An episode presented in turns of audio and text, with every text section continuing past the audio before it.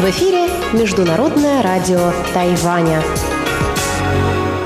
Здравствуйте, дорогие радиослушатели! В эфире Международное радио Тайваня и вас из тайбэйской студии приветствует ведущая Анна Бабкова.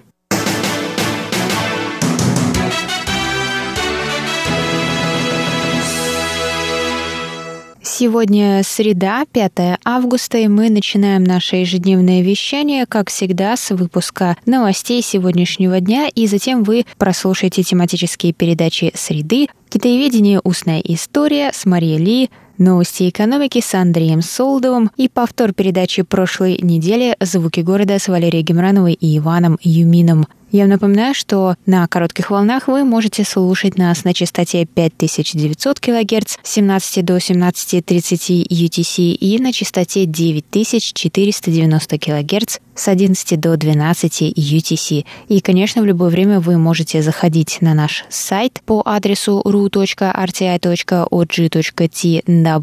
и читать последние новости с Тайваня, слушать ваши любимые передачи и также слушайте нас на подкастах. И если у вас есть какие-то вопросы или предложения, то пишите нам на почту русской службы по адресу russ.rti.org.tw. А теперь давайте к новостям.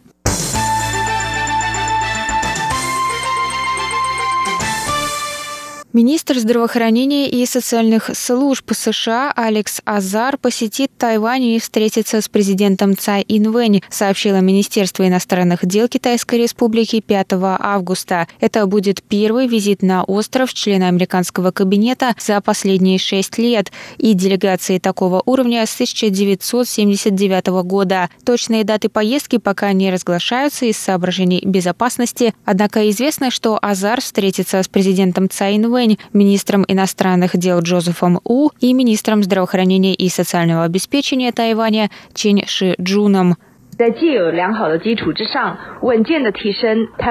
Тайвань и США продолжат укреплять международные партнерские отношения и совместно защищать общие ценности демократии, свободы и прав человека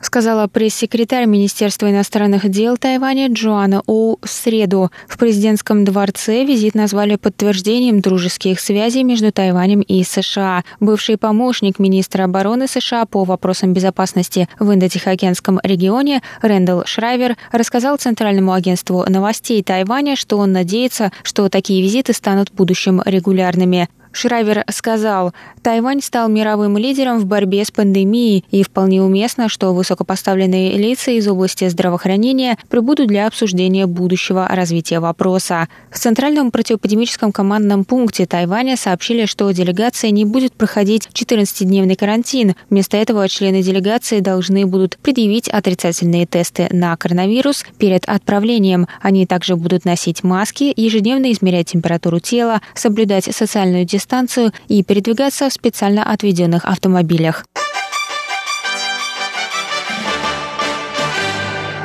Центральный противоэпидемический командный пункт Тайваня сообщил в среду об отсутствии новых случаев заболевания коронавирусной инфекции на острове. Число зарегистрированных случаев с начала пандемии 476. Однако стало известно, что гражданин Японии вернулся на днях на родину с Тайваня и у него был диагностирован коронавирус, о чем японская сторона оповестила Тайвань 5 августа. Японец 30 лет прибыл на Тайвань 15 июня и проходил карантин до 29 июня. 30 июня он был по работе в некой компании в северной части острова и 1 августа вылетел обратно в Японию. По прибытии в аэропорту его тест на коронавирус дал положительный результат. Центр Центральный противоэпидемический командный пункт уже связался с 80 людьми, которые вступали с ним в контакт, включая сотрудников отеля и сидящих рядом с ним в самолете пассажиров. Анализы 39 человек отрицательные, остальные еще ждут результатов. 36 находятся на самоизоляции.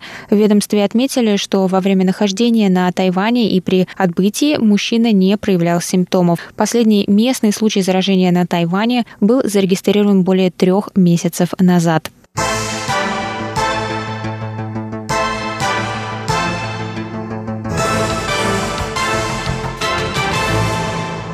Власти Тайваня ужесточают карантинные правила для импорта почвы и растений из-за нескольких посылок с грунтом и семенами неизвестного происхождения, которые начали приходить из Китая обычным адресатам.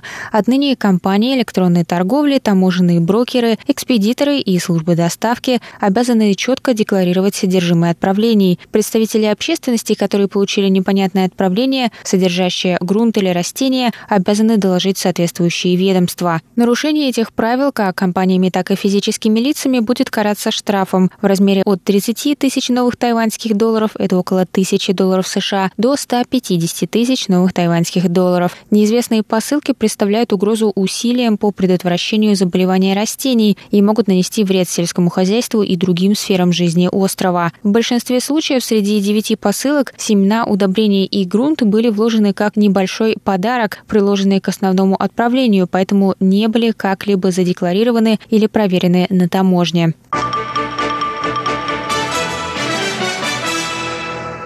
Историческая выставка «Вы отправляете, я принимаю», посвященная развитию техники связи, открылась 4 августа на базе частного музея 207 на улице Дихуа в Тайбэе. Выставка организована при сотрудничестве с крупнейшей тайваньской телекоммуникационной компанией Джунхуа. На выставке можно увидеть редчайшие экспонаты из коллекции компании, включая предметы голубиной почты, появившиеся при династии Тан, и подводные кабели времен династии Цин. Посетители выставки также увидят телеграф-передатчик Куда Морзе, деревянный телефон японского колониального периода и мобильные телефоны 90-х. Кроме того, на выставке есть своя игра – квест-комната, в которой запирают желающих, и они должны разгадать задачи, основанные в том числе на Коде Морзе, чтобы выбраться. В ходе игры участники также много узнают о развитии технологий коммуникации на Тайване за последние 200 лет. Организаторы обратили внимание посетителей, что изменились не только технологии, но и язык, которым о них говорят. Например, телефон на Тайване раньше называли словом «дилюйфен» по созвучию с английским словом «телефон». Слова, которыми обозначают совершение вызова в китайском языке, тоже изменились со временем.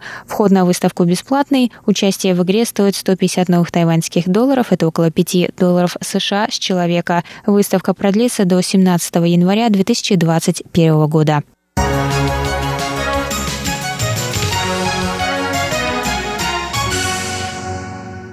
Это был выпуск новостей на волнах МРТ за среду 5 августа. Для вас его провела и подготовила ведущая русской службы Анна Бабкова. Далее в эфире тематические передачи «Среды», а я с вами на этом прощаюсь. До новых встреч.